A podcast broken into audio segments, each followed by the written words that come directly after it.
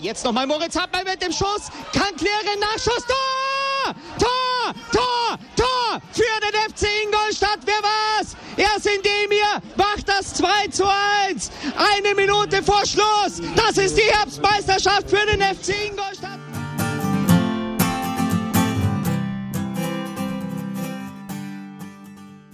Servus Schanzer, herzlich willkommen im Schanzer Zeitspiel, dem Podcast rund um den FC Ingolstadt.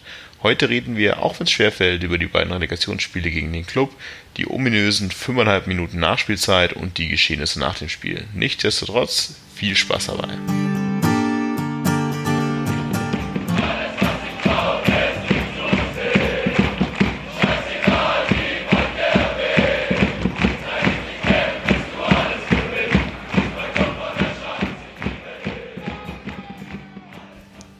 Schanzer, willkommen zum Schanzer Zeitspiel.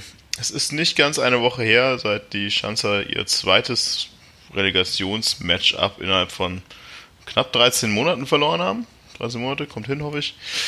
Und äh, ja, wir haben den Schmerz ein bisschen überwunden und haben uns jetzt durchringen können, nach was, vier Tagen, doch mal uns zu Wort zu melden.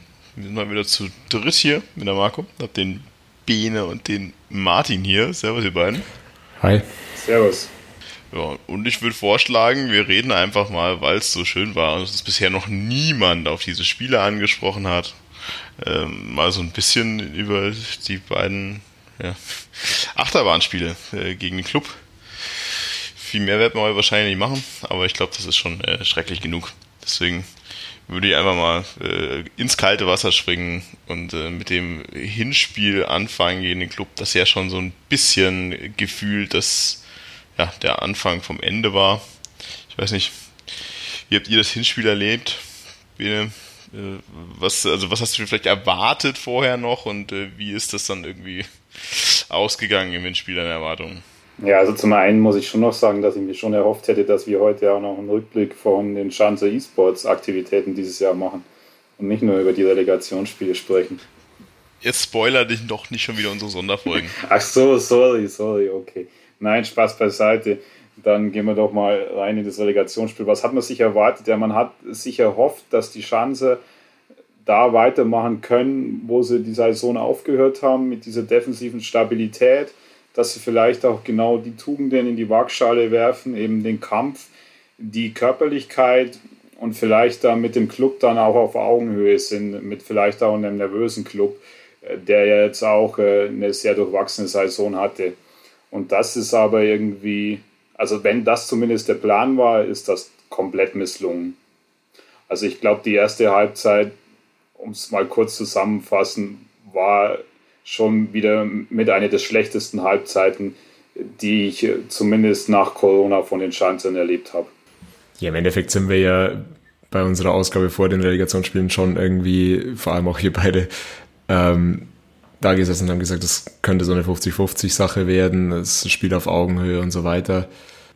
Das hat sich ja schon relativ schnell im Endeffekt dann rauskristallisiert, dass es eigentlich schon ein Klassenunterschied irgendwie sich zeigt und vor allem der FCN da irgendwie in, viel, viel besser in, in die Relegation gestartet ist als wir. Du sagst schon gerade, also Klassenunterschied ist nämlich genau das, was ich auch irgendwie gesehen habe. Also gefühlt war das für mich vor allem in der ersten Halbzeit so ein Spiel, wenn oh, sieht so ein bisschen nach DFB-Pokal erste Runde aus.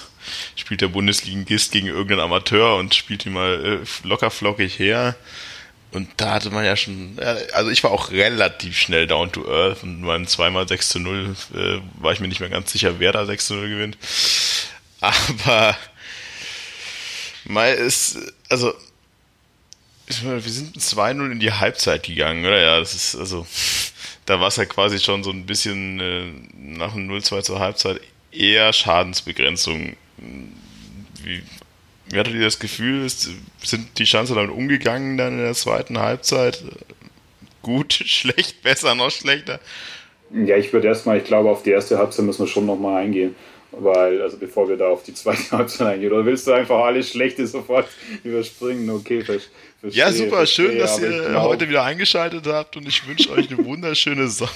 Nein, mach euch weiter, mach euch schlecht, es macht Spaß. Das macht ja. mir am meisten Spaß in dem Verein. Leiden und die ganze Kacke nochmal durchleben. Spaß macht es wohl nicht, aber ich glaube schon, weil, weil das ja doch mit einer der Schlüssel auch im Nachhinein dann war oder ist und da muss man dann schon noch näher drauf eingehen. Man hatte so das Gefühl, der Club war A, ausgeruht, der Club war hungrig, die, die brannten und vor allem waren die auch mit perfekt eingestellt, irgendwie so auf die Ingolstädter Spielweise, auch gerade die Sachen, wo wir zum Teil angesprochen haben, also die haben sie, haben sie sehr, sehr gut ausgenutzt, fand ich. Und auf der anderen Seite war auch irgendwie das vom FCI komplett zu passiv. Also man, man hat dem Club auch die Freiräume gelassen. Also man hat ihm die Zeit gelassen, hinten sauber aufzubauen, die Lücken zu suchen, über Diagonalpässe auf die Seiten zu kommen, wo dann äh, zum Beispiel auf der rechten Seite natürlich ein Paulsen gegen den schnellen Außenstürmer einfach immer mal wieder im Nachteil ist. Und wenn du diese Räume dann anbietest, dann wird es eben schwierig. Und vor allem, was, was mir dann auch so aufgefallen ist, man hat auch nie irgendwie die Ruhe reingebracht, dass wenn, mal, wenn man mal den Ball rausgeschlagen hat, dass man sich mal ein bisschen befreien konnte. Sondern meistens kam dann der Ball sofort wieder postwendend zurück in deine eigene Hälfte. Ich meine, wir, wir haben ja schon auch darüber geredet, ob diese beiden Themen ähm, Trainerwechsel beim Club und, und Erholungszeit irgendwie zu Faktoren werden können, waren uns da nicht sicher. War ja auch nicht, nicht gesetzt, dass das irgendwie äh, eine Rolle spielt, aber du hast schon in der ersten Halbzeit gemerkt, dass beide Themen irgendwie auf jeden Fall ein Faktor sind. Also, dass der FCN da irgendwie einen klaren Plan hatte, dass die vollkommen auf das Spiel eingestellt waren, was natürlich so ein Trainerwechsel auch nochmal irgendwie verstärkt, würde ich sagen äh, gerade so, ein so ein Typ, der irgendwie verwurzelt mit dem Verein ist und nochmal mehr Motivation irgendwie machen kann und dann diese Frische, also ich glaube, vielleicht nicht nur irgendwie körperlich, sondern auch irgendwie im Kopf.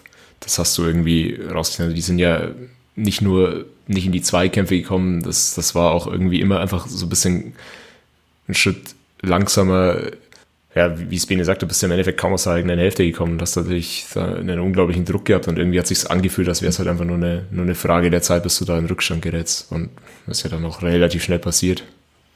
Und dann natürlich noch ein Nackenschlag vor der Halbzeit irgendwie mit dem 2-0. Schlimmer kann sich laufen. Andererseits muss auch wahrscheinlich zur Halbzeit was sagen, kannst froh sein, wenn es nur 2-0 steht. Nach dem Spielverlauf zumindest. Ja, ich glaube, da muss man absolut nochmal darauf eingehen, dass dass diese, diese Frische auf jeden Fall eine, eine brutale Rolle gespielt hat und auch die Vorbereitungszeit, weil ich glaube, es war irgendwie für den Club waren es so zehn Tage oder so, die hatten noch ein extra Trainingslager. Da kannst du dich auch perfekt auf den Gegner einstellen, da kannst du mal verschiedene taktische Varianten machen, während du hingegen mit irgendwie äh, von Samstag auf Dienstag, da, da kannst du ja gar nichts machen. Da kannst du vielleicht äh, einmal noch ein lockeres Training machen und, und da hast du auch einfach schon überhaupt keine Zeit selbst, selbst wenn du vielleicht dann noch die Frische hättest. Und dann, was wir ja schon erwähnt haben, kommt dann noch dazu, dass irgendwie aber de, de, ja, dauernd laufend äh, vier Wochen in Folge oder vier Wochen, glaube ich, waren es englische Wochen waren. Und dass dann irgendwie eine Mannschaft äh, auch irgendwann mit den Kräften am Ende ist, beziehungsweise da auch deutlich nachlässt, ist dann irgendwie auch überhaupt nicht weiter verwunderlich. Und wie es Martin auch schon gesagt hat, um vielleicht das noch zu erwähnen, man hat dann auch das teilweise gesehen, dass die, dass die Frische im Kopf also gefehlt hat. Also gerade zum Beispiel so ein Tor wie beim 2 zu 0, da, das ist eine Standardsituation und da hat, hat gerade der FC mit seiner Kopfballstärke etc. ist da eigentlich relativ gut aufgestellt, um sowas zu verteidigen. Auch wenn das natürlich jetzt wieder in die zweite Hälfte vorprescht, aber ich finde, tue mich mit diesem Argument, das nicht ausgeruht und müde, so schwer, weil wenn dein Trainer es dann nicht für notwendig erhält, äh, wenn du fünf Spieler wechseln darfst, irgendwann mal frische Kräfte zu bringen, dann weiß ich jetzt entweder, also entweder stimmt das Argument nicht oder der Trainer nicht.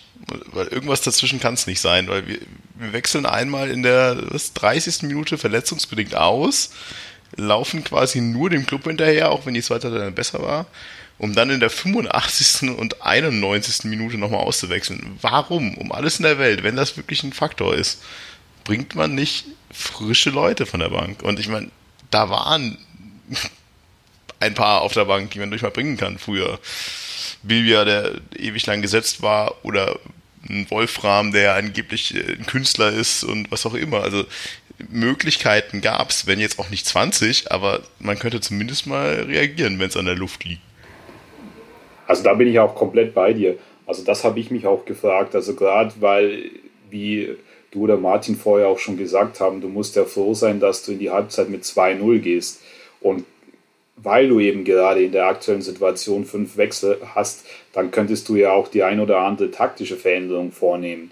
Und da muss ich auch sagen, da hätte ich mir vielleicht äh, oder da hätte ich mir einfach eine mutige Herangehensweise gewünscht, weil gehst du da in der ersten Halbzeit, kriegst du vielleicht noch das dritte Tor, dann, dann ist effektiv die komplette Relegation schon durch. Und dass ich da dann nichts riskiere, absolut, da, da bin ich bei dir. Und vor allem, um vielleicht dann auch nochmal auf den, auf den Wechsel von Beister einzugehen, das kommt ja noch hinzu. Also da die, diese erste Halbzeit irgendwie hatte so alles gefühlt, was man, was du dir vorstellen kannst, dass du gegen dich hast. Dann wird noch ein zentraler Schlüsselspieler wie, wie Beister muss dann verletzt runter, der in den letzten Spielen davor sehr, sehr wichtig war. Dann geht es irgendwie, glaube ich, auch schon in der vierten Minute los, direkt mit einem Lattenkopfball etc. Und das, das gibt natürlich dem Gegner deutlich Aufwind.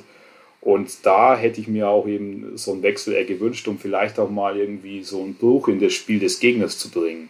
Und vielleicht auch die ein oder andere Umstellung, dass ich sage, okay, Paulsen tut sich mit Nürnberger auf der Seite relativ schwer. Der hat da immer wieder Räume, ob ich da vielleicht was ändere an der taktischen Formation oder einen 1 zu 1 Wechsel mache. Ja, also ich, ja, da gibt es ja hunderte Gründe, quasi irgendwie zu reagieren.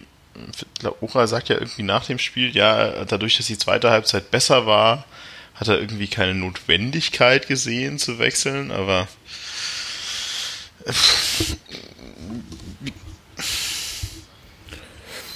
ja, es ist halt immer irgendwie so, so eine Frage der Sichtweise, was du aus dem Spiel noch rausholen willst. Also ich meine, du hast schon von außen auch relativ klar gesehen, dass du da jetzt nicht mehr allzu viel versuchen brauchst an dem Tag, sondern dass der Gegner einen guten Tag hast und irgendwie alles gerade gegen dich läuft. Mit der, mit der Verletzung von Beister, die noch dazu kommt, ich meine, auch so eine, so eine absolut typische Verletzung, die halt, wo du schon im Ansatz siehst, okay, ähm, Muskelverletzung irgendwie, als er da das Laufen aufhört. Und ich hatte ja tatsächlich auch auf meinem Zettel, wo ich irgendwie so Vor- und Nachteile gegenübergestellt habe in der letzten Ausgabe, tatsächlich Beister als eigenen Punkt drauf, weil ich mir sagt, naja, der, der ist vielleicht nicht irgendwie in der Dauerhochform, aber wenn er in Hochform ist, dann äh, die hat er ja halt gerade, ähm, dann kann er wirklich ein, ein, Faktor werden. Und wenn dann so ein Spieler auch noch ausfällt, ja, dann läuft er noch mehr gegen dich. Also ich weiß nicht, ob dann nicht einfach in der zweiten Halbzeit irgendwie so die Devise war, möglichst irgendwie das Hinspiel rumkriegen und dann aufs Rückspiel schieben. Und das ist ja dann unterm Strich irgendwie aufgegangen. Aber wenn du halt in dem Spiel letzten Endes auch in der Zusammenfassung irgendwie eine, eine Szene offensiv hast, die es da reinschafft und das ist irgendwie eine rausgeköpfte Freistoßflanke, ähm, dann ist es halt einfach symptomatisch dafür, dass offensiv gar nichts ging an dem Tag. Ja gut, die, die Offensive ist das eine, aber das andere ist ja dann auch, also wie man gesagt hat, schon die Defensive, weil es ja immer auch zu befürchten war, dass irgendwie noch ein Tor fällt und klar, wenn man absolut beistert, wie du schon gesagt hast, das läuft dann gegen dich und der wäre ja auch mit einem Mann gewesen, eben der in so einer Relegation für dich einfach eine entscheidende Rolle spielen hätte können durch seine individuelle Qualität. Und da muss man dann aber auch noch erwähnen, wie sehr man auch den Ausfall von Kutschke gemerkt hat. Also da haben wir ja auch äh, drüber gesprochen und, und im Hinspiel, weil, weil er auch genauso so ein Spieler ist, wo du sagst, äh, Du, du kannst dann mal den langen Ball spielen, er wirft sich mit seinem kompletten Körper rein, ist kopfballstark, kann ihn vielleicht mal für dich halten, dass du zumindest mal ein paar Sekunden oder mal ein, zwei Aktionen irgendwie durchschnaufen kannst und, äh, und mal aus deinem eigenen 16er oder vor deinem eigenen Tor rauskommst. Und das hat da auch, äh, auch komplett äh, gefehlt und da hat man so das Gefühl auch gehabt, man, man wusste gar nicht irgendwie, was man jetzt hätte machen sollen, auch die Mannschaft irgendwie.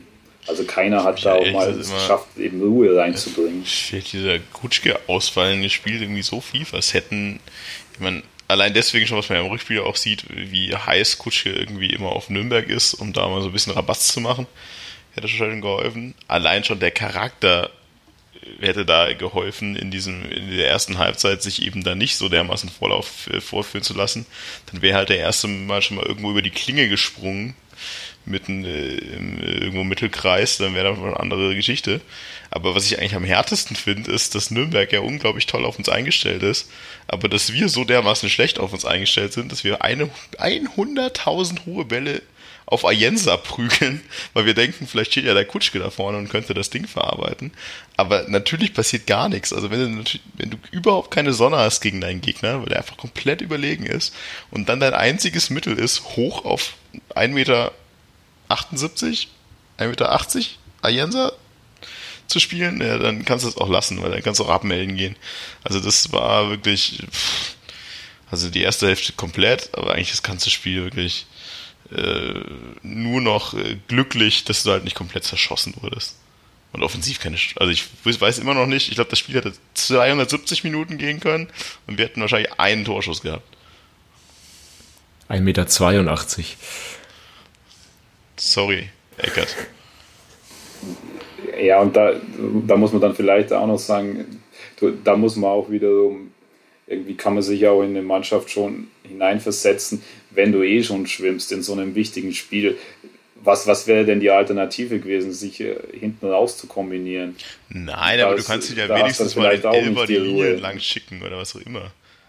Genau, ja klar, solche, solche Sachen, dass du sagst, dass äh, sowas hätte ich dann auch vielleicht, dass man noch als Stilmittel hätte machen können, dass man irgendwie versucht hätte, auf die Außenbälle zu schlagen und dann notfalls auch irgendwie, dass man, dass, dass vielleicht der, der Club einen Einwurf in der eigenen Hälfte bekommt und du irgendwie pressen kannst oder ins Pressing kommst. Das stimmt, da gebe ich dir recht.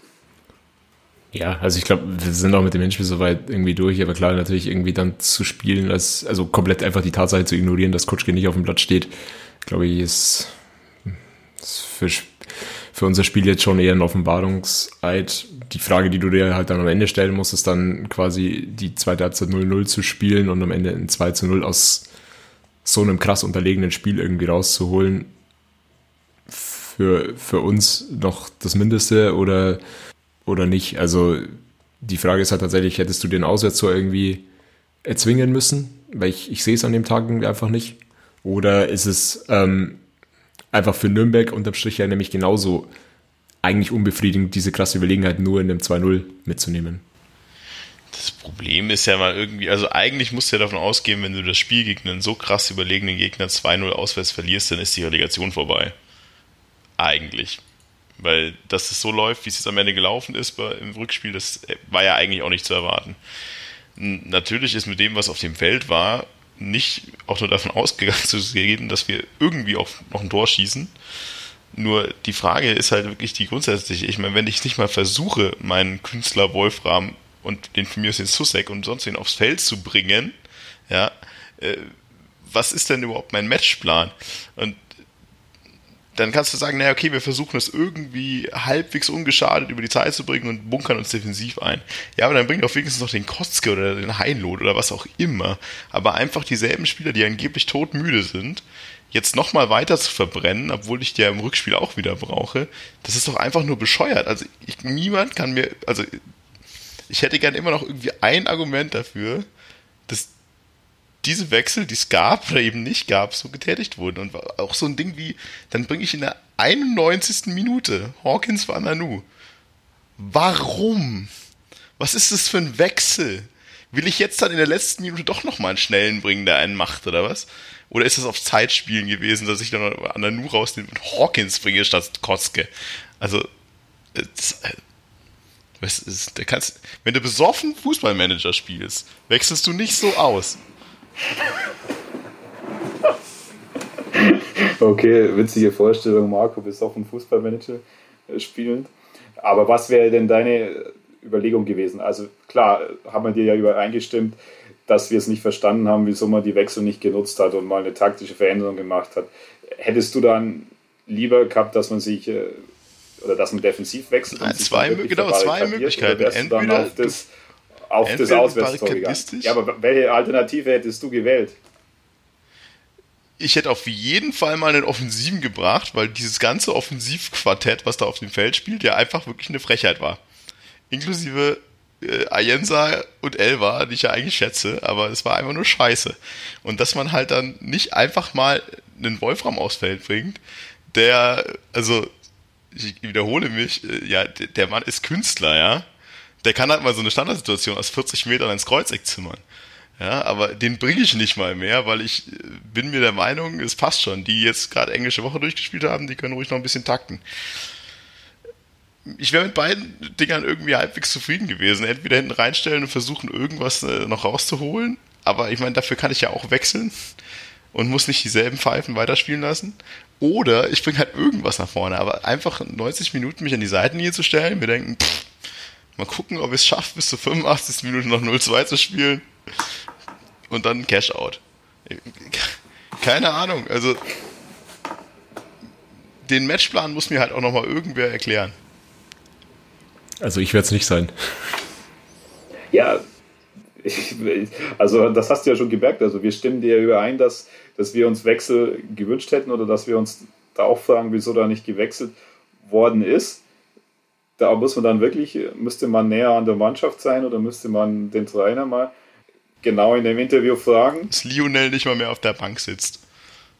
Weißt, weißt du, hast du so einen Kader, ja? Und dann das. Heute hast du es schon mit deinen Lieblingsspielern. Ja, also puh, schwierig. Keine Ahnung. Vielleicht hören wir mit dem Hinspiel auf. Es triggert mich schon wieder so hart. Aber ja, stopp, was wir, was wir vielleicht darauf hier eingehen müssen, was Martin schon erwähnt hat, oder was ist du, dass man sagt hat, also Nürnberg muss dann eigentlich nach dem 2 zu 0 schon unzufrieden sein, dass es eben nur 2 zu 0 ausgegangen ist.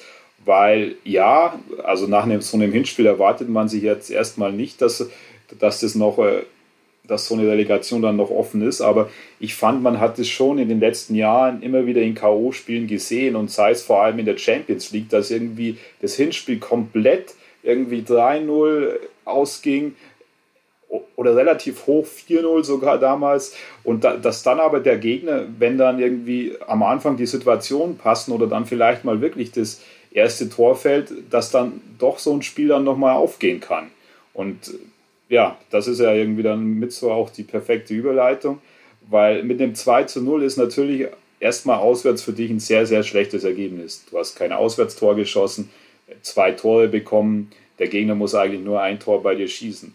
Andererseits, wenn du dann wirklich das 1-0 machst, dann, ist, dann kann man auch schnell in eine Situation kommen, wo es dann, wo dann so ein Spiel eben nochmal offen gestaltet werden kann. Ja, also vielleicht den Champions League-Vergleich finde ich ja ein bisschen lustig, ein bisschen schwierig. Also das sind natürlich dann irgendwie, ich weiß schon, was du raus willst, aber das sind ja Mannschaften einfach auf Augenhöhe gewesen.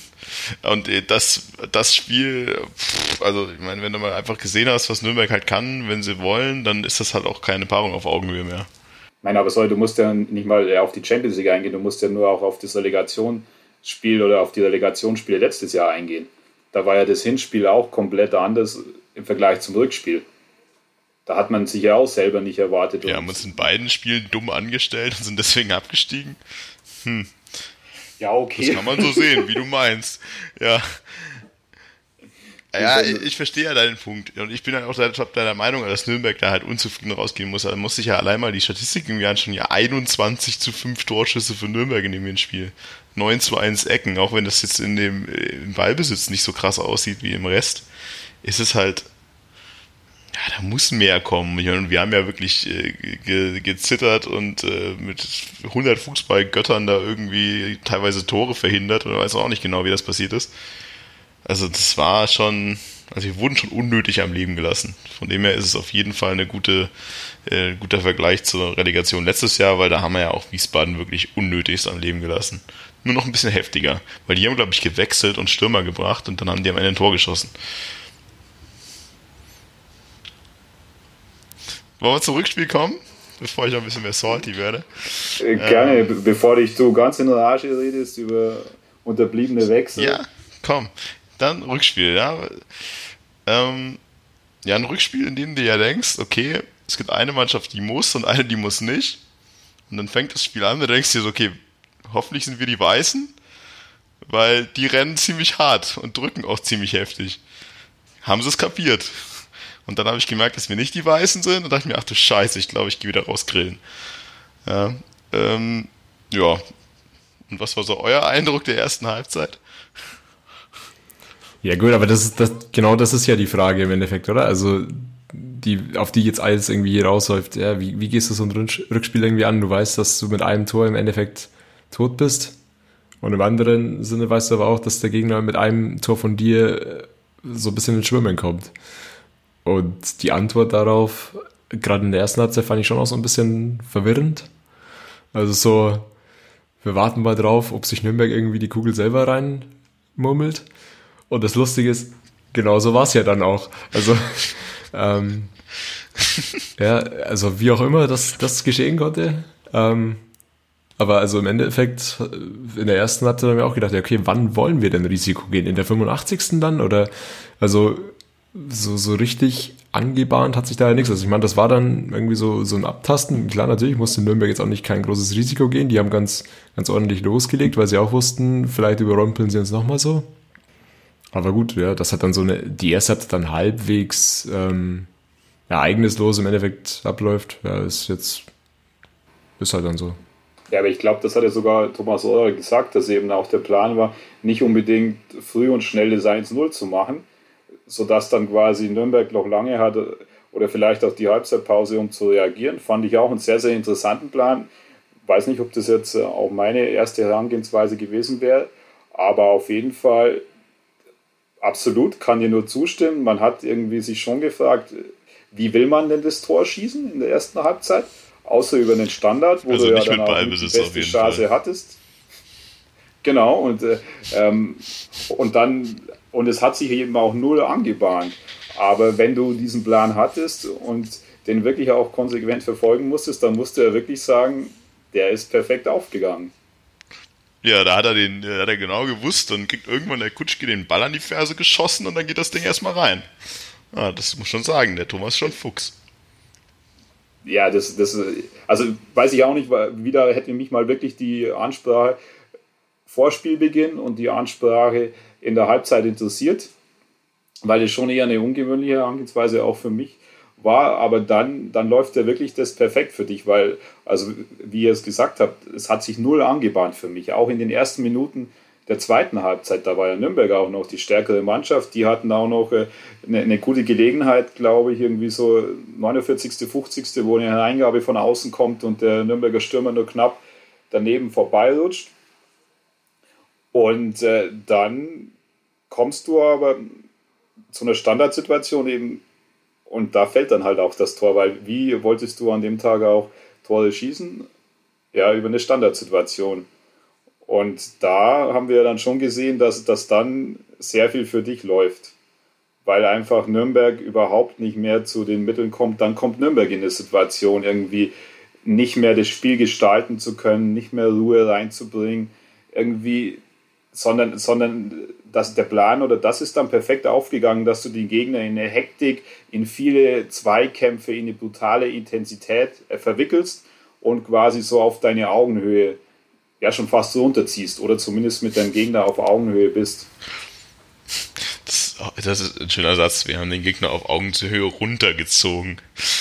Das gefällt mir. Ja, aber ich meine, also dieses, dieses 1-0 war ja so, so ein Tor auch mega symptomatisch irgendwie für die Nürnberger Saison. Irgendwie so eigentlich alles im Griff und dann, oder eigentlich ja auch schon, schon halb gerettet und das waren sie ja auch schon mehrfach in der Saison. Also man erinnert sich an das 6-0 äh, irgendwie gegen Wiesbaden und so weiter, wo sie danach einfach selbstverstundelt wieder komplett in eine Chaos-Situation reingeraten. Und genau das ist innerhalb dieser paar Minuten dann wieder passiert. Und also ja, darauf konnte man schon irgendwie spekulieren, ist aber auch sehr, sehr optimistisch, äh, sich darauf zu verlassen. Aber ja, also was da in den Minuten passiert ist, ich weiß nicht, wie und wo ihr es geschaut habt, aber also ich bin da schon dezent eskaliert. Ich nicht. Ich war irgendwie.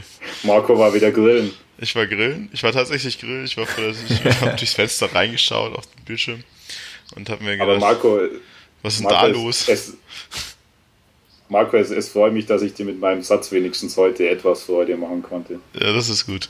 Das, ist, äh, Nein, das, aber, sind die kleinen Dinge. Die ganz, ganz kleinen, absolut. Nein, aber das absolut. Also ich habe mir heute auch die, die zweite Halbzeit nochmal angesehen und also da sieht man dann schon, dass, dass dann eben das perfekt aufgegangen ist. Also du hast eine Körperlichkeit ins, ins Spiel gebracht, Du hast äh, die Zweikämpfe für dich gewonnen, vor allem die Kopfball-Zweikämpfe. Du hast Standardsituationen herausgeholt, eben indem du teilweise einen langen Ball auf den Kutschke auch geschlagen hast und dann entweder der den gehalten hat, teilweise gefault wurde oder der abgelegt hat. und dann Elber mal eine Freistoß herausgeholt hat. Und da, damit hat man also dem, dem Club gerade in der zweiten Halbzeit und gerade nach dem 1-0, das muss man schon auch sagen, das Leben dann schon sehr, sehr schwer gemacht, weil die eben überhaupt nicht mehr in so eine Situation gekommen sind, dass sie sauber und ruhig von hinten aufbauen können, dass sie vielleicht dann mit dem Diagonalball eben den Außen suchen und da Platz generieren.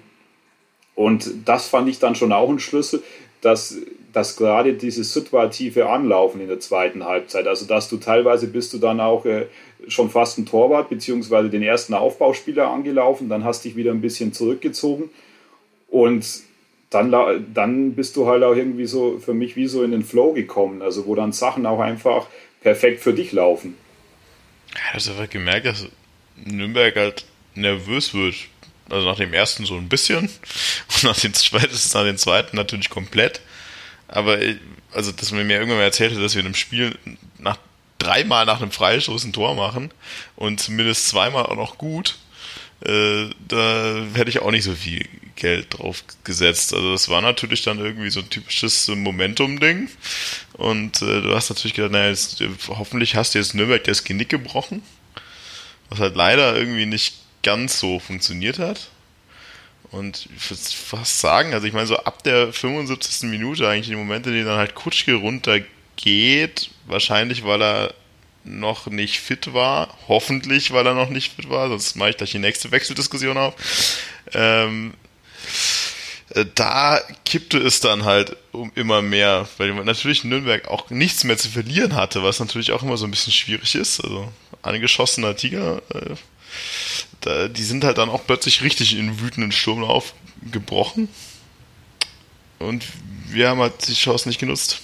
Du bist halt auch irgendwann von, von diesem langsam müssten wir aber mal offensiv spielen hin zu, oh verdammt, das ging aber viel zu schnell. Äh, jetzt bleibt ja noch viel genug Zeit irgendwie übrig, in diesem Modus gekommen. Ja. Also es war einfach irgendwie viel zu viel Zeit und es ist irgendwie, also ich, ich habe da auch mit, mit Kutschke irgendwie in der Hinrunde mal drüber geredet, so dieses, das Problem, dass die Mannschaft auch selber irgendwie erkannt hat, so dass sie sich nach, nach Führungen einfach zu sehr nach hinten zurückziehen, weil sie sich da irgendwie unbewusst sicherer fühlen. Das hast du da schon wieder, wieder krass gesehen, dass wir einfach uns zu sehr dann, ne, nicht darauf ausruhen, aber halt zu sehr zurückgezogen haben. Und dafür war die Zeit dann einfach extrem lange. Also, boah, das war echt schlimm anzuschauen noch. Ja, vor allem, was, was natürlich einfach bitter war, ich meine, Nürnberg hat ja komplett dann irgendwann mal aufgemacht, was wir mussten ja auch und haben den kompletten Sturm aufgepackt. Aber so das Gefühl, dass wir jetzt den Konter setzen, irgendwann hatte ich jetzt auch nicht. Ich weiß nicht, ob es dann irgendwie Nürnberg zu clever gemacht hat oder wir die falschen Spieler am Feld hatten. Auch da, vielleicht kann man, ist der Jenser vielleicht dann doch der Richtige, um da irgendwie ein bisschen noch mehr Unruhe vorne reinzubringen. Aber das ist natürlich auch so ein hätte, wäre, könnte Spiel. Und aber irgendwie, ich meine, ich weiß nicht, in der 87. Minute habe ich mir dann irgendwann mal gedacht, ja komm, das, das klappt schon. Aber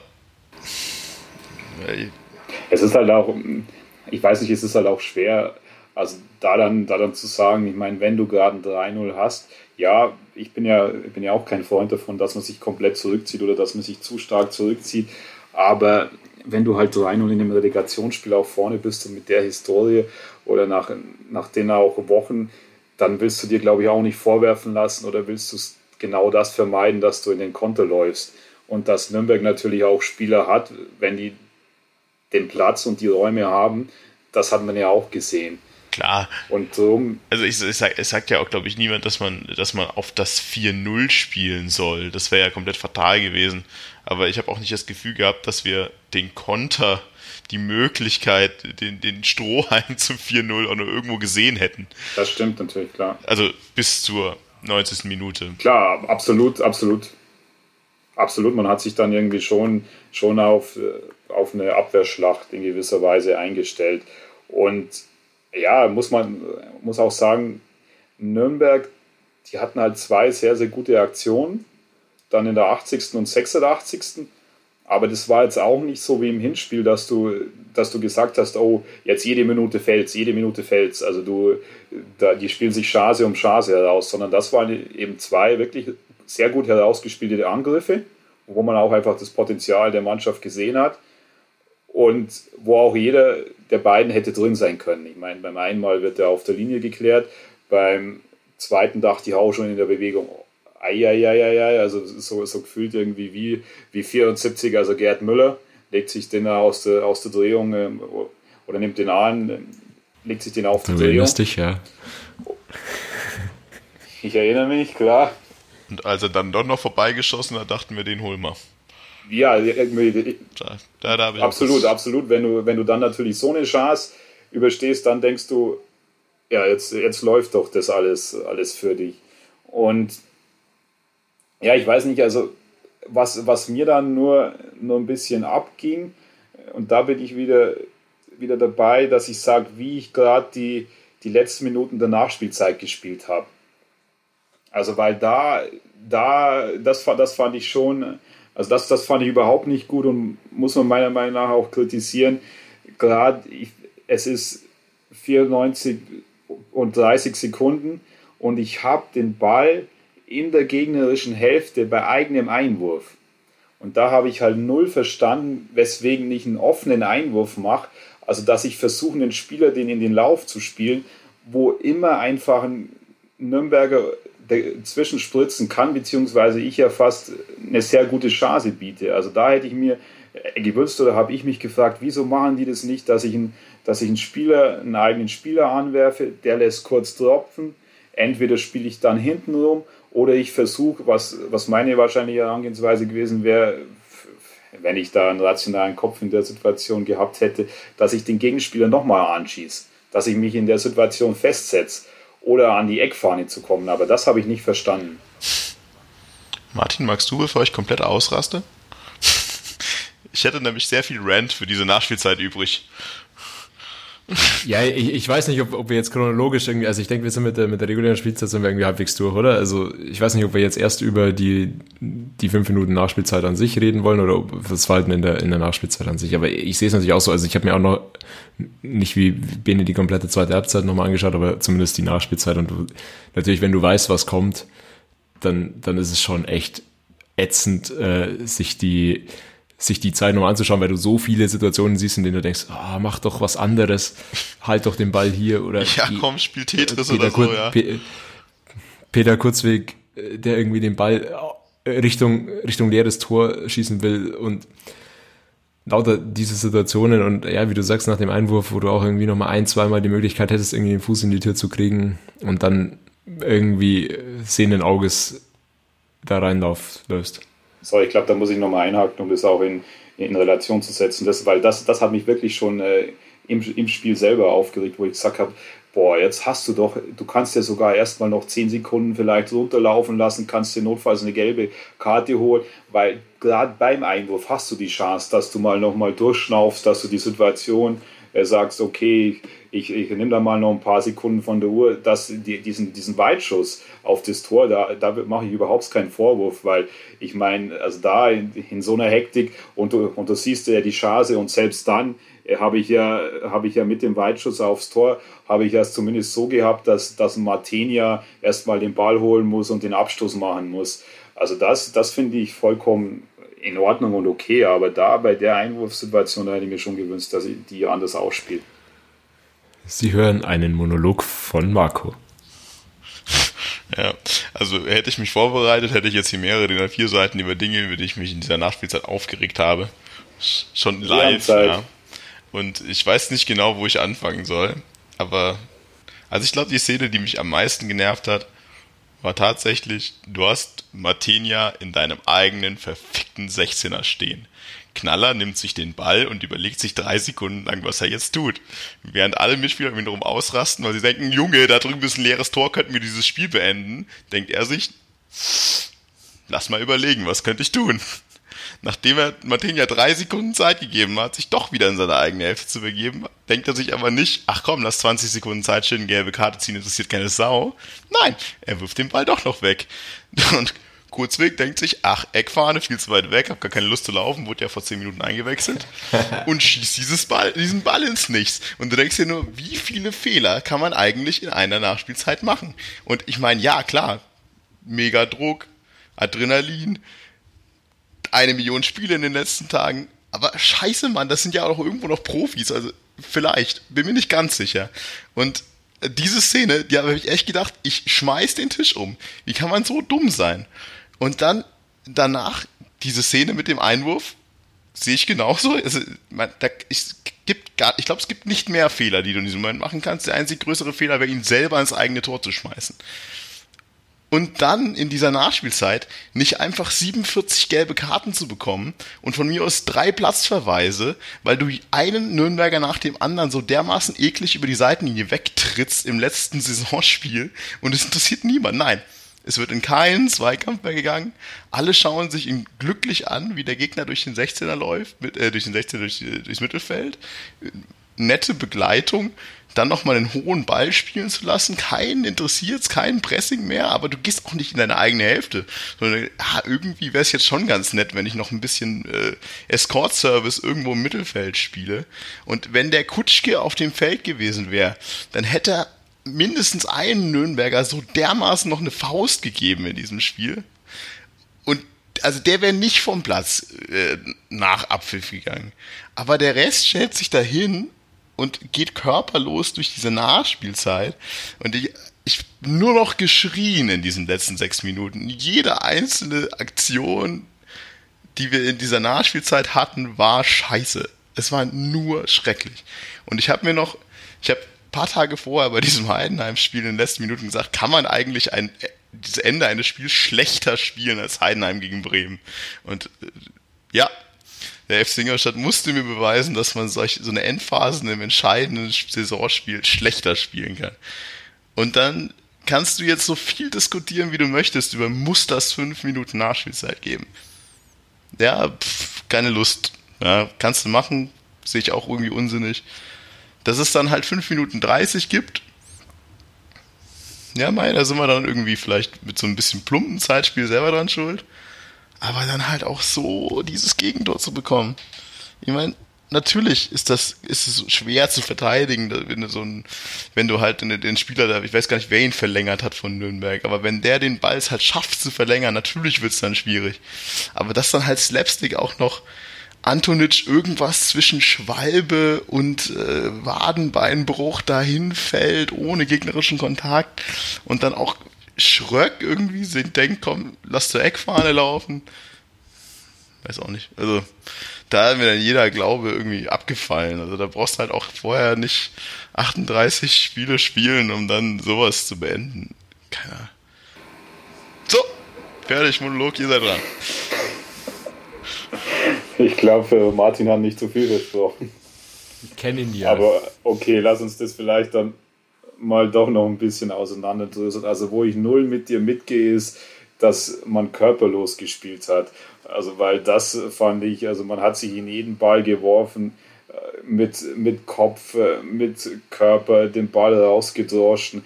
Also vor allem irgendwie, also wie gesagt, vielleicht sind auch die Eindrücke noch präsenter, weil ich es eben heute nochmal die zweite Halbzeit angesehen habe, aber eben einen, einen Krause, einen Paulsen, übers, übers ganze Spiel Antonic etc.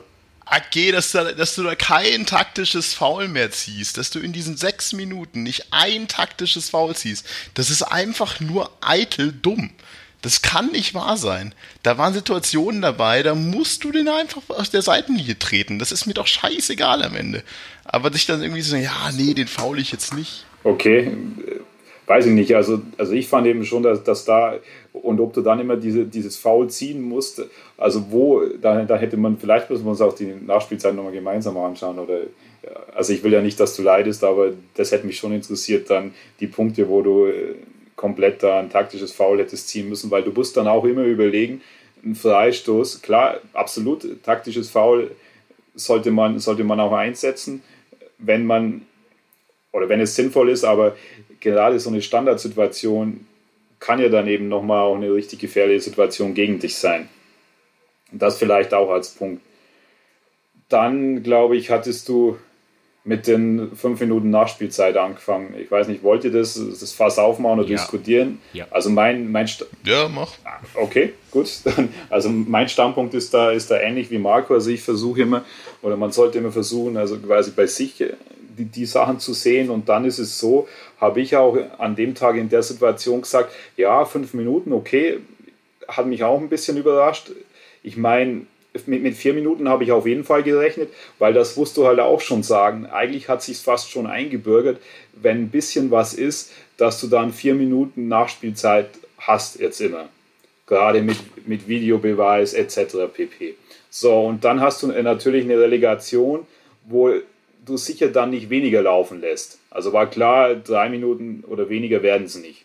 Ob du jetzt dann die vier oder die fünf Minuten machen musst, also klar, da kann man vielleicht darüber diskutieren und ich meine, der Kicker hat sogar geschrieben, die fünf Minuten Nachspielzeit war zu lang. Also hat deswegen dessen Schiri vorgeworfen. Aber was man auch sagen muss, gerade in diesem Spiel, in der zweiten Halbzeit, gab es sehr viele Freistöße, sehr viele Unterbrechungen etc. Also kann meiner Meinung nach, und ich, und ich bin kein Schiri-Experte, aber sage ich erstmal, das kann man schon noch vertreten. Und ja, äh, wie, mir geht's halt genau mit Perfekt wie dir. Ich meine, ich äh, gebe geb dir gleich ab, aber mir geht's halt im Endeffekt genau so. Ich meine, ich sehe, ja, fünf Minuten Bubu äh, muss man nicht, kann man nicht. Äh, das Einzige, was ich nur kurz einwerfen will, ist diese Frage, was ist nachspielwürdige Unterbrechung? Also ist jedes, jeder Freistoß, der so passiert, äh, ist das nachspielwürdige Unterbrechung, weil das sehe ich eigentlich nicht im Fußball. Für mich sind die, nach, die nachspielwürdigen Unterbrechungen klar, die Tore, in denen dann passiv zumindest der Videobeweis gecheckt wird, dann äh, die, die Verletzungsunterbrechung von Matenia und von mir aus, äh, ja, von mir aus noch die vier Wechselunterbrechungen und ja, das kann man auch immer sehen, wie man will. Nur mal so zwischendrin, aber Martin, du bist schon in, in Lauerstellung. Nee, also ich meine, ich glaube, ich will auch vorausschicken, irgendwie so, natürlich kannst du fünf Minuten Nachspielzeit geben. Also wenn es der Schiedsrichter macht, hast du das zu akzeptieren und dann ist es so. Ähm, zumal er halt eben in der ersten Halbzeit keine Sekunde irgendwie nachspielen lässt, was dann natürlich insgesamt für das Spiel fünf Minuten sind. Man kann sich halt dann drüber streiten, verteilt es doch irgendwie anders, eins, vier oder was auch immer. Naja, keine Ahnung. Dann, dann habe ich eine Statistik, ähm, äh, Ball im Spiel über die komplette Spielzeit 49 Minuten 46 Sekunden, Ball aus, aus dem Spiel 6, äh, 48 Minuten 14 Sekunden. Ich habe jetzt keine Referenzzahlen, aber es erscheint mir schon, ja, natürlich war es ein zerfahrenes Spiel und natürlich war nicht viel Spielfluss da als Relegation, was wir erwarten. Was ich mich halt weigere, ist einfach zu, zu akzeptieren, dass du als Schiedsrichter da fünf Minuten geben musst, weil du weißt ja auch, dass du dich damit unweigerlich irgendwie in den Mittelpunkt drängst. Also es ist dir halt keiner böse, wenn du nach vier Minuten, also wenn du vier Minuten anzeigst und nach vier Minuten oder viereinhalb Minuten irgendwie abpfeifst. Ja, also das ist einfach mein, mein Hauptkritikpunkt an, an dem Thema. Ähm, warum gibst du fünf Minuten? Du hast, du bist der Schiedsrichter in der Situation oder in dem ganzen Spiel nicht negativ aufgefallen. Warum provozierst du so, dass du irgendwie noch zur Hauptfigur wirst? Klar, dass er dann fünf Minuten gibt und dass er dann auch noch einen Angriff nach fünf Minuten laufen lässt, ja, davon musst du ausgehen. Also, was ich halt nicht verstehe, ist auf der anderen Seite dann wieder, wenn, wenn Nürnberg eben sagt, ja, aber das war ja so viel Zeitspiel in der Nachspielzeit und so weiter. Also, oder konkret ja immer bezogen auf diese, auf dieses Foul an Gauss. Also, erstens habe ich es mir nochmal angeschaut und äh, Hank gestoppt, äh, liegt Gauss da keine 40 Sekunden. Was für ein gelbwürdiges Foul in der Situation, wo du ja schon erwarten kannst, dass halt natürlich die in Führung liegende Mannschaft irgendwie auf Zeit spielt, finde ich jetzt nicht extrem. Also davon muss ja wohl ausgehen, wenn, wenn du gelbwürdiges Foul machst, was auch unberecht, äh, un, undiskutabel gelb ist, ähm, dass der da dann ein bisschen liegt. Also was willst du denn erwarten? Ja, aber das sind meine Gedanken dazu. Kann, man, muss, man muss es nicht breiter treten, als es ist, aber ich finde halt irgendwie aber witzig, dass man sich so im Mittelpunkt dann stellen muss unnötig einfach. Also wie gesagt, wo ich ja schon gesagt habe, also fünf Minuten musst du auch nicht geben. Vier Minuten, glaube ich, wäre da vielleicht äh, optimal gewesen. Dann hätte sich auch keiner beschweren können. Wo und anhand welcher Merkmale der Schiedsrichter seinen Ermessensspielraum bei der Nachspielzeit ausmacht, das müsste man mal nachsehen, beziehungsweise da müsste man sich mal mit dem Experten unterhalten. Da muss ich gestehen, da bin ich auch nicht so tief drin, dass ich das sofort beurteilen kann, sondern also meine Einschätzung basiert auch vor allem auch darauf, was du jetzt immer auch in, letzter Zeit bei Spielen äh, gesehen hast. Und dann ist es aber so, so wie ich das verstanden habe und wie ich das auf dem Schirm habe, weil ja dann auch gesagt wurde, 95. Minute oder 96. Minute, also 95 und 30 Sekunden, da war daneben ein Foul, da war daneben ein Wechsel. Und da, so habe ich das verstanden, ist der Schiri dann sogar verpflichtet, das noch nachspielen zu lassen oder das dann draufzusetzen. Das sehe ich ehrlich gesagt auch vollkommen normal. Also das sehe ich auch so, dass du halt, wenn du fünf Minuten Nachspielzeit hast und da drin passieren halt nochmal nachspielwürdige Dinge, dann gibt es das halt. Ja. Also das sehe ich auch nicht kritisch. Ich, ich sehe es eher. Und deswegen, des, ja, also deswegen musstest du fast davon ausgehen, dass, dass, äh, noch, dass noch 30 Sekunden nachgespielt werden. Und ich bin mir relativ sicher, dass das aber dann auch der letzte Angriff gewesen wäre. Ja, ja im Grunde, sieht es schon irgendwie Martin, also ja, du kannst fünf Minuten geben, ich finde aber fünf Minuten immer noch, auch wenn es natürlich, wie du sagst, inzwischen eher gang und gäbe ist, ein bisschen mehr nachspielen zu lassen. Aber fünf Minuten ist eigentlich immer noch eine Nachspielzeit, die eher was Größeres voraussetzt. Und ich meine, es gab irgendwie eine Verletzungsunterbrechung von Martinia. Und da wurde gleichzeitig Videobeweis überprüft, ob, äh, ob das Ding jetzt abgepfiffen wird oder nicht. Also von dem her sehe ich es im Endeffekt immer noch so, diese fünf Minuten sind unnötig, aber sich daran aufzuhängen, das ist immer so ein bisschen Ablenken von eigenen Problemen. Und du bist immer noch dafür selber verantwortlich, dass du halt deine, die fünf Minuten dann auch noch irgendwie über die Bühne bringst. Jetzt reduziert sich halt am Ende irgendwie alles auf, auf dieses Thema, weil es natürlich davon abhängig ist, ob dieser Sohn jetzt erfolgreich war oder nicht. Also natürlich wird darüber diskutiert und natürlich ist das das naheliegendste Argument, irgendwie da jetzt da jetzt drauf rumzuhacken. Na klar, also ich sehe es auch so, nochmal auf, auf die Spielweise in Nachspielzeit zurückzukommen. Natürlich hast du ab, ab einem gewissen Zeitpunkt, bei mir sind das halt auch irgendwie so eineinhalb, zwei Minuten noch, wo du, wenn du Ballbesitz hast, schon irgendwie die Möglichkeit hast, das runterzuspielen, wenn du es halbwegs clever anstellst. Und wir haben halt das Gegenteil davon gemacht. Also es war halt ja auch nicht bewusst unclever, aber es ist halt sehr viel zusammengekommen, was man hätte besser machen können. Und dann noch unglücklich dazu, dass Antonic da, ich will ihm keine Schwalbe vorwerfen, das ist einfach irgendwie blöd weggerutscht. Aber es, ich meine, wir sind halt am Ende des Tages auch irgendwie ein Fan-Podcast mit Vereinsbrille. Natürlich rege ich mich darüber auf. Also das, wir, wir, analysieren das sowieso sachlicher, als ich es erwartet hätte, außer Marco. Und ähm, ich glaube, ich glaub, meine Vereinsbrille habe ich noch nicht gefunden. Nee. Äh, du, du kannst gern mehr, mehr Emotionen, mehr Gefühle, mehr, weiß ich nicht, Marco, wie Marco vielleicht sagen würde, Hass reinbringen. Also. Ja, ich, ich ziehe mich da an Marco hoch irgendwie. Ja, ja, keine Ahnung. Also, Im Grunde gibt es ja jetzt auch, also ich meine, das, das ganze Ding wirft halt wieder so viele Themen auf, über die man halt immer Grundsatzdiskussionen bringen kann. Also, ich weiß nicht, vielleicht bevor ich weiter schwadroniere. Ich wollte gerade sagen, was man vielleicht, bevor du wieder ausholst, was wir vielleicht noch abhandeln sollten, weil es eben angesprochen wurde. Also für mich war es kein Foul. Also dann, und dann, klar kannst du dann sagen, musste Schiri das ansehen, musste Schiri dann nochmal an den Monitor gehen, was ja auch, der Vorwurf kam ja auch von Thomas Oral, weiß ich nicht, also ich habe ich hab mir die, also die Szene wirklich dann, also ich habe im Spiel selber, war nicht erkennbar, dass es für mich ein Foul ist und bin davon ausgegangen, dass es gegeben wird. Habe mir die Szene jetzt dann heute nochmal da wirklich zehnmal angesehen. Sehe eigentlich, also zumindest war für mich keine Erkenntnis, wo ich sage, das, das ist ein Foul. Das vielleicht schon gar nicht. Ja, genau. diskutiert irgendwer darüber, ob das ein Foul sein Es ist schon gar keine klare Nein, aber, aber also, nur weil, weil das ja nochmal das Kriterium ist. Ja, gar nicht ich habe in der Live-Geschwindigkeit äh, fand ich schon eindeutig, dass es kein aktives, also dass da gar keine aktive Berührung irgendwie auch vom Stürmer stattfindet. Das sieht halt von Anfang an aus wie falscher Ausfallschritt und irgendwie weggefallen, weggeknickt. Also haben also ich weiß gar nicht, hat der, hat der Oral darüber ja, diskutiert? Ja. Das ich nee, nee, Oral meinte nur, also Oral meinte nur im, im Interview danach, dass er den Schiri den Vorwurf macht, dass er sich die Szene nicht nochmal die Möglichkeit hat, er in Ruhe ansieht quasi am Bildschirm. Ja, okay, ich meine, ich meine, das Argument kann man bringen und vielleicht muss man sagen, dass bei einem Spiel, bei dem es so wichtig ist und so äh, um so viel geht von der Szene, dann kann man das tun, aber ehrlich gesagt ist doch der, also wenn der, der Videobeweis eindeutig sagt, das war keine klare Fehlentscheidung, dann gibt es ja auch keinen Grund für den Schiedsrichter, sich nochmal anzuschauen, ne? Klar. Ist doch regeltechnisch gar nicht unbedingt also sehe ich, sehe ich auch nicht. Also der, vor allem bei Ending-Situationen wurde ja auch schon verfahren. Und ja, aber klar, da, wie du sagst, da, da gibt es ein Für und Wider. Also, so wie ich das verstanden habe, haben ja Schiris die Möglichkeit quasi, um es besser vertreten zu können, dann auch sich so eine Szene nochmal anzusehen. Das kann ein Grund sein.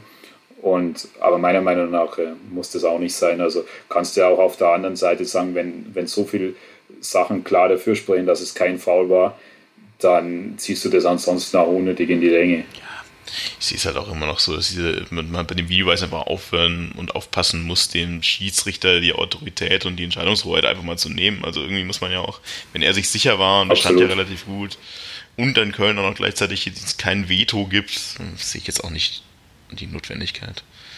Ja, ja wollen wir wollen wir auf das Gegentor an sich noch eingehen oder sagt ihr, muss nicht sein, lass lieber? Ja, ich meine, ich habe es ja vorher kurz gemacht, dass ich meine, in dem Moment, in dem dieser Ball verlängert wird, ist halt irgendwie das Unheil schon fast geschehen. Ja, dann, dann hast du natürlich in der Mitte irgendwie Pech, dass Antonic da, naja, was auch immer passiert ist, dann halt da irgendwie weg ist. Und äh, dann, ich glaube, es ist Schröck oder es ist Gauss daneben so ein bisschen planlos irgendwie auch in die falsche Richtung läuft. Auch wenn ich glaube, dass er da nichts mehr hätte verhindern können. Ja, dann stochert ihn halt rein. Also ich, ich glaube halt wirklich in dem Moment, in dem dieser Ball verlängert wurde und dann die, stimmt die Zuteilung halt in der Mitte jetzt auch nicht wirklich. Dann kannst du ein bisschen, vielleicht ein bisschen kompakter stehen bei so einer Situation, weil wenn ein Ball nach außen geht, was soll passieren? Ja, vielleicht musst du einfach das Zentrum machen. Aber hätte, wäre, könnte, keine Ahnung. Also genau der, aus dem Grund oder unter der Perspektive habe ich mir die Szene auch nochmal angesehen. Und ja, also du, wenn du die analysieren willst, dann musst du einfach sagen, wer ist der richtige Schritt gewesen. Ich glaube, es war Heinloth, dass der eben nicht außen steht, sondern dass der ins Zentrum geht und quasi also sich, sich äh, näher zum Tor bringt als seinen Gegenspieler. Und dann, also wie du sagst, dann, dann hast du das Zentrum und dann können die von mir aus nach außen spielen, aber du, du hast nicht den direkten Zug und den direkten Weg zum Tor frei. Andererseits ist er das auch kein Ball, der, der, eben, der eben lange kommt, sondern der, der wird ja zurückgespielt und du bist eigentlich schon wieder in der Vorwärtsbewegung. Und ja, klar, dass du da dann mal einen, einen unachtsamen Moment hast oder da nicht sofort dann die richtige Entscheidung triffst, das ist dann halt wieder, wieder das in der 96. Minute, wo man ja, jetzt auch nachvollziehen kann ja, ich meine, das ist halt unglücklich. Ich glaube nicht, dass du das, das Tor irgendwie Nein. sachlich analysieren kannst. Also da, da geht es halt dann auch nicht mehr um Zuordnung nee, und so weiter. Ich da gesagt, wenn du's, das ist so eine außergewöhnliche Situation. Ähm, Absolut, deswegen, deswegen sage ich dass ja dann es so passiert, ist halt einfach scheiße. Nach, nach, so einem engen Spiel, äh, dass, das dass halt, halt das dann noch zusammenkommt. Eben. Du musst es halt vorher cleverer machen, dass es gar nicht mehr in die Situation kommt. Da in dem Moment fehlt halt viel einfach ein Unglück zusammen oder Glück auf der anderen Seite. Ja, ja genau, aber vielleicht auch die Grundsatzdiskussion, die ich vorhin schon mal anschneiden wollte, ist natürlich jetzt dann wieder, muss eine Auswärtstorregelung in der Relegation halt sein. Ich meine, letztes Jahr sind wir die Idioten, dieses Jahr sind wir die Idioten und ich sehe halt immer noch, ich sehe es bei vielen solchen Dingen. Ich bin auch, ich bin immer noch kein Freund vom Videobeweis, weil ich bei vielen solchen Dingen halt immer denke, das das Spiel ist für beide Mannschaften gleich. Und so eine Auswärtstorregelung benachteiligt jetzt ja erstmal auch keinen, weil genauso gut kannst du halt derjenige sein, der da irgendwie gut läuft. Andererseits ist eins, was ich mir jetzt Mal schon gesagt habe, jetzt auch vor diesem Spiel, unabhängig davon, wie das jetzt ausgegangen ist, wenn ich denn einen Tiebreaker brauche und unbedingt einen möchte, muss das in so einem Relegationsspiel eine Auswärtstorregelung sein. Kann es nicht der, die Bevorteilung des Aufsteigenden sein, weil ich mir immer denke, ich meine, irgendwie bin ich immer noch, auch wahrscheinlich wie viele andere, kein Freund der Relegation, weil warum den belohnen, der eine Saison scheiße spielt für zwei Spiele und warum den bestrafen, der naja, mehr oder weniger eine Saison gut lang spielt und dann am Ende und ist, warum vielleicht den Tiebreaker halt nicht dem Aufsteiger geben, nur als Grundsatzidee. Ja, irgendwie, also ich will mich jetzt auch nicht komplett gegen die Auswärtstorregel stellen, aber es ist halt schon irgendwie affig zu sehen, okay, letztes Jahr spielt der Aufsteiger das Rückspiel auswärts, dieses Jahr spielt der Aufsteiger das, äh, das Rückspiel zu Hause.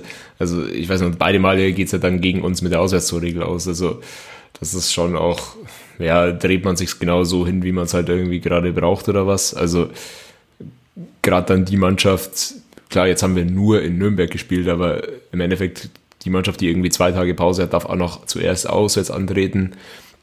Ähm, was ist da für ein Sinn dahinter? Also, das ist, wirkt halt zumindest ein bisschen willkürlich. Ähm, keine Ahnung. Ich meine, da hast du jetzt schon ein ganz grundsätzliches Thema angefangen mit der Auswärtstorregelung und ich, ich weiß nicht, also ich habe auch gesagt, also ich glaube, ich, ich fände es gut, wenn man die Auswärtstorregelung, wenn man die eben abschaffen würde. Andererseits habe ich dann eben auch Argumente gehört, dass man dann sagte, dann würde es sich vielleicht noch mehr verbarrikadiert, weil eine Auswärtstorregelung auch ja eigentlich ein Ansporn dazu ist, auswärts offensiver zu spielen. Und was ich, was ich auf keinen Fall gut finden würde, Marco, deine oder deinen Ansatz oder deine Regelung, weil sonst glaube ich, würdest du vor allem irgendwie Relegationsspiele sehen, wo sich äh, der quasi, der dann den Vorteil hätte, dass er, wenn es unentschieden ausgeht, eben der Underdog oder der aus der niedrigen Liga kommt, würde sich nur noch nach hinten verbarrikadieren. Und das, das glaube ich, will keiner. Ja, ja, andererseits muss ich halt sagen, wie oft gehen diese Spiele halt dann genauso aus. Ich meine, der HSV macht es halt irgendwie zweimal so. Also das ist halt irgendwie.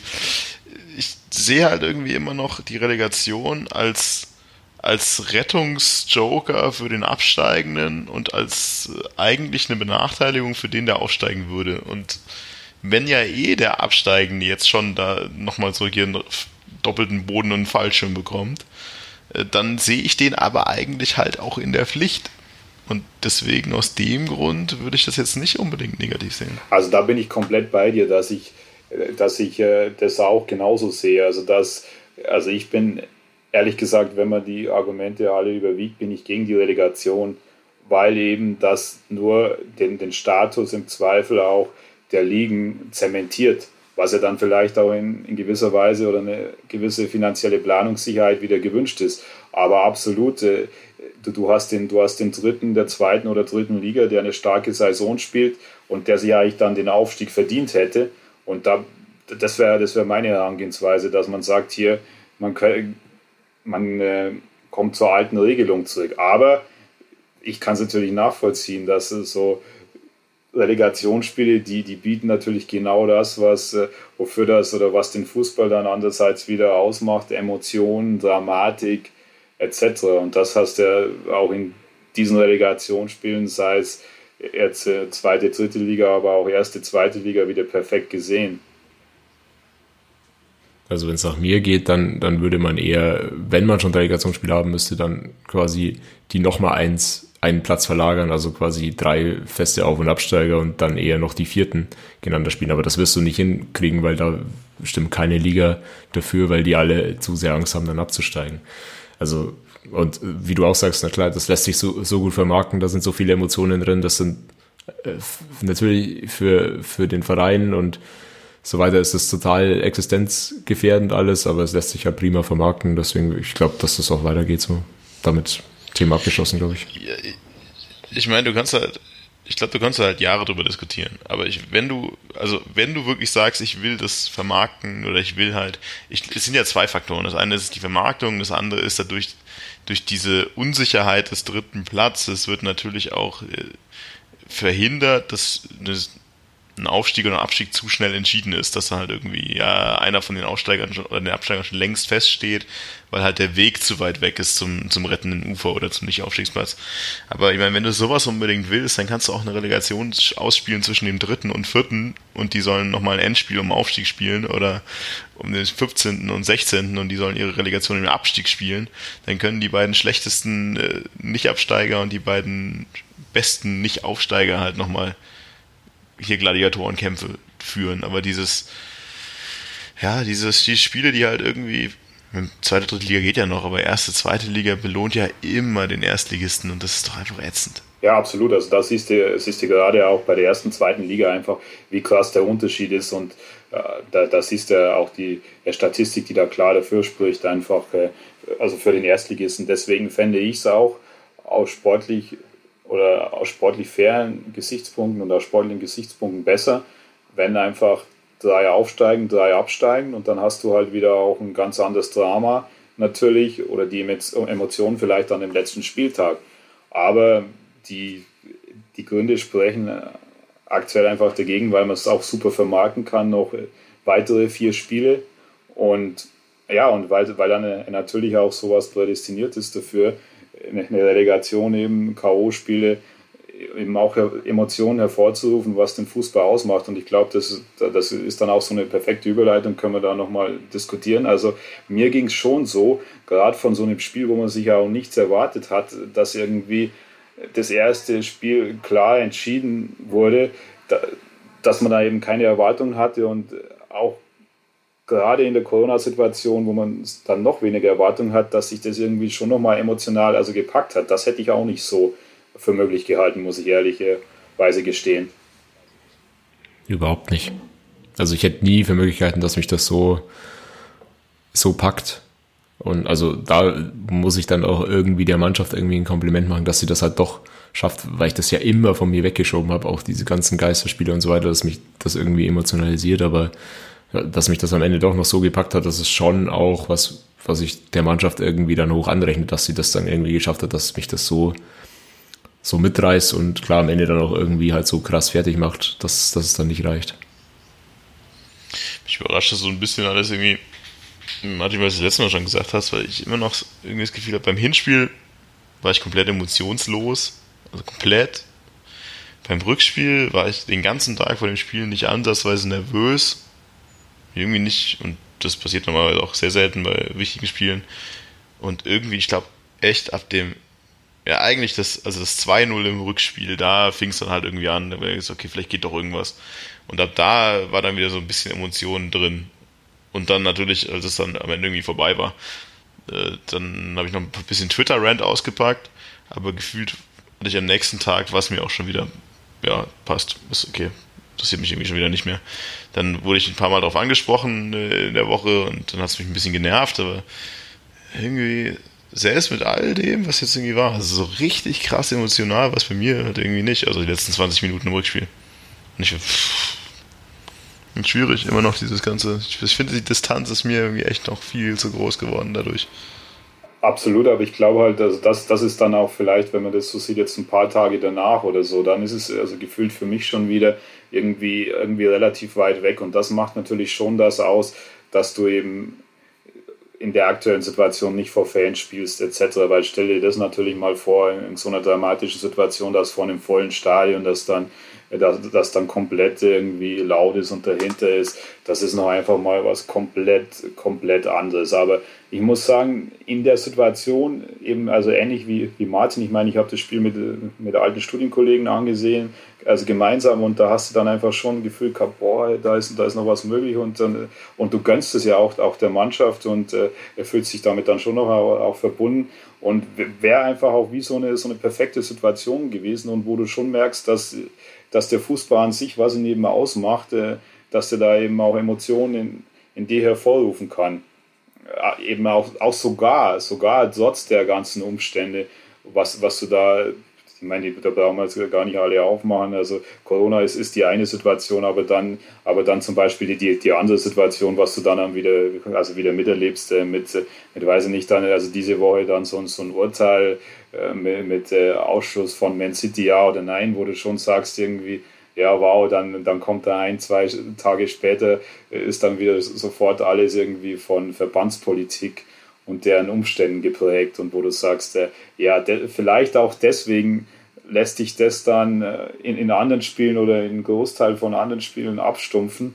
Aber da, wenn es dann auf, auf die Sache an sich kommt, dann kann der Fußball schon noch brutalste Emotionen hervorrufen. Ich finde ehrlich gesagt, was ich ganz, ganz krass nach dem Spiel wieder gemerkt habe, also wenn mich auch noch irgendwas richtig hart von diesem Verein distanziert, dann ist es einfach Thomas Oral. Also allein auch dieses, diese, diese Pressekonferenz nach dem Spiel, da denke ich mir, also wir haben ja äh, lustig auch ein paar Sachen rausgeschnitten aus der Pressekonferenz gegen Mannheim damals, oder das Interview gegen Mannheim. Und ich denke mir halt, das ist, weißt du, wenn es nicht, wenn es nicht der Trainer meiner Mannschaft wäre, dann fände ich es ja doch irgendwie lustig. Aber das ist, das ist doch in der Außendarstellung dieser Trainer mit den, mit diesen, ja klar ist das eine scheiß Situation, aber sich dann in so einem Pressekonferenz da auch hinzusetzen und während Wiesinger interviewt wird und der dann irgendwas sagt zur Qualität seiner Mannschaft, dann da so verschnupft beleidigter Fünfjähriger irgendwie rein zu grummeln, das war nicht eure Qualität, das war die Qualität des Schiedsrichters, denke mir halt auch, Alter, irgendwann ist gut. Muss ich meinem Verein so einen Trainer antun? Ja, also ich bin ganz froh, dass du das Thema noch irgendwie aufgemacht hast. Also ich habe es auch auf meiner Liste irgendwie stehen, diese ganze Emotionalität nach, den, nach dem Abpfiff. Also ich finde die schon einerseits natürlich gerechtfertigt. Ich bin auch irgendwie stolz drauf, irgendwie die Mannschaft zu sehen, dass sie das halt dann nicht irgendwie so, so einfach hinnimmt. Aber es ist halt ein gewisses Maß an Professionalität und Fingerspitzengefühl Gefühl da schon irgendwie wichtig. Und also, dass da irgendwie nach dem Abpfiff die Emotionen hochkochen, ist das eine. Das finde ich okay. Wie du sagst, halt diese, Presse, diese Pressekonferenz, boah, da habe ich mir auch echt schwer getan, weil ich meine, also, das ist halt wirklich echt eine komische Art, da irgendwie dem Gegner in sein Statement reinzufallen, wo er doch selber auch sein Statement hat. Er kann sich ja irgendwie seine Meinung kundtun und sagen, er findet die fünf Minuten nicht angebracht. Da ist ihm wahrscheinlich keiner böse irgendwie drüber, aber dann irgendwie den Gegner ins Wort zu fallen und zu sagen, ey, das war nicht eure Qualität.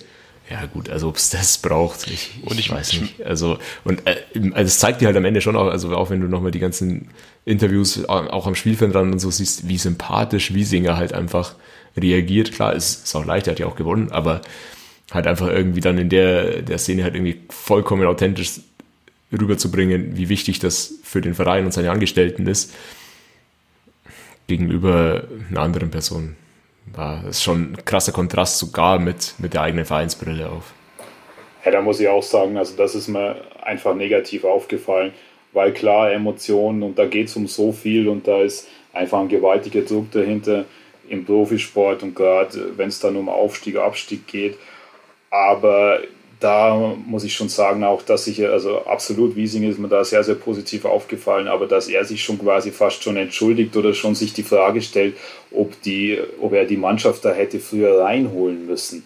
Also da muss ich schon sagen, also das ist doch auch die falsche Frage. Also es, es muss doch einer anderen Mannschaft auch noch erlaubt sein, dass äh, die, die eben äh, nach so einem Finish, dass, dass die feiern können. Ich weiß jetzt nicht, was genau auf dem Platz dann selber vor sich gegangen ist, aber zumindest hat es jetzt nicht so angehört oder hat man nirgends gelesen, dass die irgendwie oder Nürnberg irgendwie beleidigend geworden wäre. Und da muss ich dann schon sagen, also das, äh, also klar, Emotionen, alles kann man verstehen, dass dass die dann rauskommen. Aber, aber wie du sagst, also so, so ein Mindestmaß sollte man dann schon noch schauen, dass man das einhält und äh, also dass man da also quasi überhaupt die Frage aufkommt, ob ein Gegner irgendwie da das noch anständig feiern darf.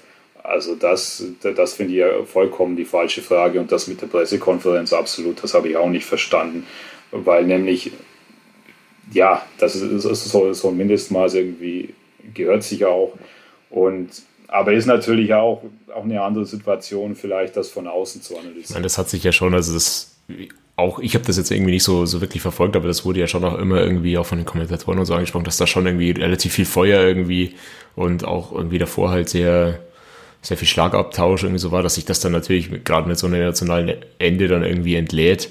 ist ja klar, also klar, ich weiß nicht, ob, ob was Kutschke dann auch gesagt hat und so, das ging ja dann auch durch die Presse, aber du musst ja halt dann ab einem gewissen Punkt irgendwo auch wieder irgendwie im Klaren sein drüber als Vertreter des Vereins, dass du halt, dass es nun mal das letzte Spiel im deutschen Profifußball ist. Es gibt gerade nichts anderes, über das du berichten kannst.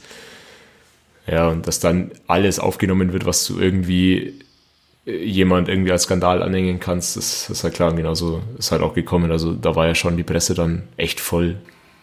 Ja, vor allem hast du ja, vor allem hast du ja also das eine irgendwie als Spieler oder als, als Trainer selber, aber gerade wenn man dann auch noch ein paar Minuten zu einer Pressekonferenz hat oder vielleicht da auf dem Platz selber, ich meine, da, da gibt es ja auch, äh, auch Leute aus dem Umfeld, die dann da, die dann da vielleicht irgendwie das dann ausgleichen müssen, weil ja, also die, die, diese Sachen irgendwo, Emotionen, die will jeder und das ist auch, und da geht es dann vielleicht auch mal einen Schritt drüber hinaus, aber das fand ich schon auch einfach deutlich zu viel, muss ich sagen. Ja, ich, ich muss da dann einfach trennen. Also die, die Emotionen auf der Spieler auf dem Platz direkt nach Abpfiff, da kann sich darüber diskutieren, muss das jetzt dann in so, ja, so viel Aggression münden. Also ich meine, der Kutschke, da müssen, die müssen ja 240 Leute zurückhalten, dass er nicht irgendwie jedem äh, Schneidezähne ausschlägt. Ich, was waren diese Sätze, die ja da angeblich gefallen sein sollen, dann gegen Wiesinger äh, noch in den Katakomben und so, die muss man ja jetzt nicht unbedingt nochmal reproduzieren. Aber wie finde ich, wie du das sagst, also ich meine, Oral hat halt dann auch noch ein paar Minuten Zeit. Es ist nicht der Affekt, ja, und sich dann ungefragt halt so zu äußern, das entbehrt ja jedem Respekt äh, seinen Kollegen gegenüber. Und Wiesinger ist ein, in dem Jahr irgendwie sein Kollege und dann, das ist absurd. Und allein weil es ist zurückgespult, einfach zwei Wochen, da sagt er noch, warum hauen wir denn immer, wieso müssen wir immer auf die Schiedsrichter einhauen? Ja, ich sehe da keine Fehlentscheidung. Und da dann hier wieder so anzufangen mit, es war nicht eure Qualität, sondern die des Schiedsrichters. Also sorry, ich kann den einfach nicht ernst nehmen. Und das, ich meine, wenn du mal allein durch Social Media gehst, was, also, der, in der Außendarstellung, in der Außenwirkung, den findet jeder unsympathisch, mal unabhängig jetzt von dieser Komplettentgleisung bei dem Spiel. Und dann reden wir dann irgendwie wieder über Manifest und Schlag mich tot und Verein zum Anfassen, äh, bodenständig, kein Erfolg um jeden Preis, aber sich dann halt zum, der wird, führt wieder zu weit wahrscheinlich, aber jetzt zum dritten Mal halt den Oral zu holen, wohl wissend, wie er jedes Mal ist in der Außendarstellung. Äh, da kann man dann mal wieder eine große Diskussion aufmachen mit äh, Nicht-Erfolg um jeden Preis, weil Oral ist mir ehrlich gesagt schon wieder zu viel Preis und wir haben nicht mehr Erfolg. Herzlichen Glückwunsch. So, da wir mal wieder hier ein bisschen Stimmung verbreitet haben. Ja, ich weiß nicht, ob man jetzt äh, irgendeinen Ausblick in irgendeiner Form machen möchte. Die Frage, die sich ja vielleicht auch da wieder stellt, ohne jetzt groß äh, Sack aufzumachen. Letztes Mal verlorene Relegation, der Verein braucht einen neuen Impuls. Was ist dieses Mal? Was man vielleicht auch in der Situation, das passt auch wieder irgendwie als, als Überleitung, äh, erwähnen muss, ist irgendwie auch ist so ein bisschen, das habe ich oder zumindest mal kurz drüber nachgedacht, die Situation von Michael Henke, weil das muss doch auch brutal sein. Du erlebst irgendwie 99 mit, wo dir in, in, in ein paar Minuten so ein riesen Triumph äh, genommen wird, dann, dann bist du diese Saison äh, schon einmal fast aufgestiegen. Dann, dann bist du das zweite Mal dann doch fast aufgestiegen und dann sowas. Also da, da dachte ich mir, oh, wow, krass. Und da ist, da ist dann wiederum also bewundernswert, was, was er dann gesagt hat, weil er hat ja auch dem Donaukurier dann noch ein Interview gegeben, wo er meinte, ja, er braucht jetzt einfach ein paar Tage für sich, er fährt jetzt mit dem Motorrad nach Südfrankreich und so quasi und dann geht es auch weiter. Also das, das fand ich schon ja, einfach sehr sympathisch und authentisch. Und so wie ich das verstanden habe, gelten ja die meisten Verträge für die nächste Saison und man will sich punktuell verstärken. Klar, ein, zwei Spieler haben Aufstiegsklauseln. Da muss man dann schauen, was passiert und natürlich auch, was äh, mit dem Talhammer-Vertrag passiert.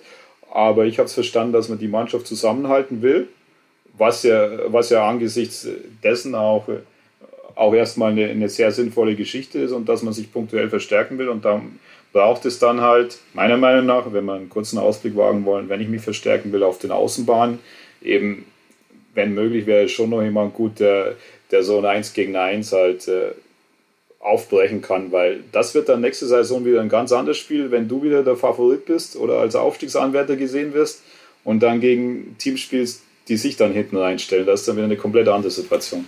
Also ich fühle mich auch noch nicht so wirklich in der Lage, irgendwie jetzt einen großartigen Ausblick zu wagen.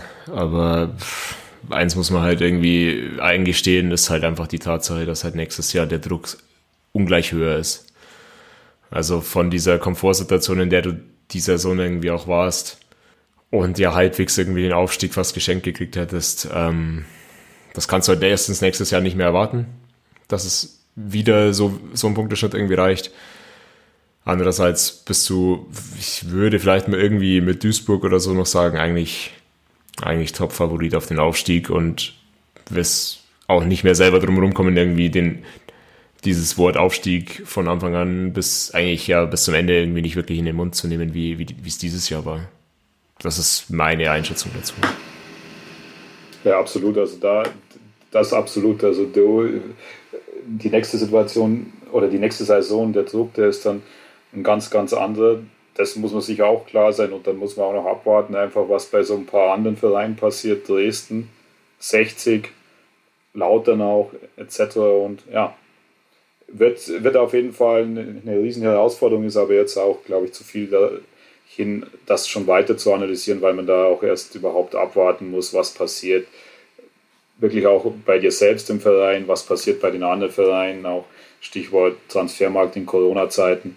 Aber da, da kann ja vielleicht der Marco dann noch ein, zwei Sätze sagen. Mit Wechseln hat er es ja heute eh schon gehabt. Ja, ich finde es ein bisschen schade, dass ihr äh, auf meinen einzelnen Wechselwunsch nicht eingegangen seid, sondern ich auf Spieler fokussiert habt. Aber äh, ich, ich glaube, das ist alles, das geht jetzt zu weit. Also jetzt noch über den Kader zu reden, ist, glaube ich, relativ unsinnig. Nein, auf keinen Fall. Ja, ansonsten, ich glaube, alles Weitere ist heute auch nicht, nicht der Tag, um darüber zu reden. Und ich würde sagen, wir schauen wir mal. Also ich weiß ehrlich gesagt noch nicht. Ich glaube, wir wissen selber noch alle nicht, wie, wie und wann und wo wir jetzt die nächste Folge machen. Aber es, wir werden uns schon ein paar Mal hören in der Sommerpause. Es, es gibt ja noch eine, eine, Sonderfolge in der Pipeline, wenn, wenn, sie, ja. wenn sie irgendjemand von uns mal schafft zu schneiden noch. Und also ehrlich gesagt muss ich sagen, dass ich dies, den, den Counterpart zu dieser ominösen Sonderfolge spätestens nach diesem sechs Minuten Nachspielzeit doch mit sehr viel Content füllen könnte. Ich hätte elf Spieler, die da reinpassen. Äh, ansonsten äh, steht auch noch die Sonderfolge. Äh, Marco wird in FIFA zerlegt aus. Kann man auch noch irgendwann machen. So ein bisschen Sommerloch. Super, kann man alles füllen. Nee, ansonsten werden wir sicherlich auch jetzt, äh, wenn sich was am Transfermarkt bewegt äh, da sowieso mal wieder äh, unsere Fühler ausstrecken. Ich glaube, auf eine detaillierte Saisonrückblickfolge werden wir dieses Jahr verzichten. Ist ja quasi nichts passiert die Saison. Ja, ich kann mich schon nicht mehr erinnern, was vorletzter Spieltag war. Das ist so ein Schutzmechanismus in meinem Gehirn, glaube ich. So traumatische Erlebnisse, das ist normal. Die einfach verschwinden. Na gut, dann haben wir doch wieder länger geredet als gedacht, glaube ich. Und es war wunderschön, das einfach nochmal ein bisschen Revue passieren zu lassen. Und deswegen würde ich sagen, äh, freut euch ob der erneut fußballfreien Zeit, zumindest Drittliga-fußballfreien Zeit. Und äh, wir hören uns zeitnah äh, mit diversen, bunten, wunderschönen Themen wieder. Bis dahin, bleibt gesund, schöne Zeit, wir hören uns. Servus. Servus. Servus. Yeah.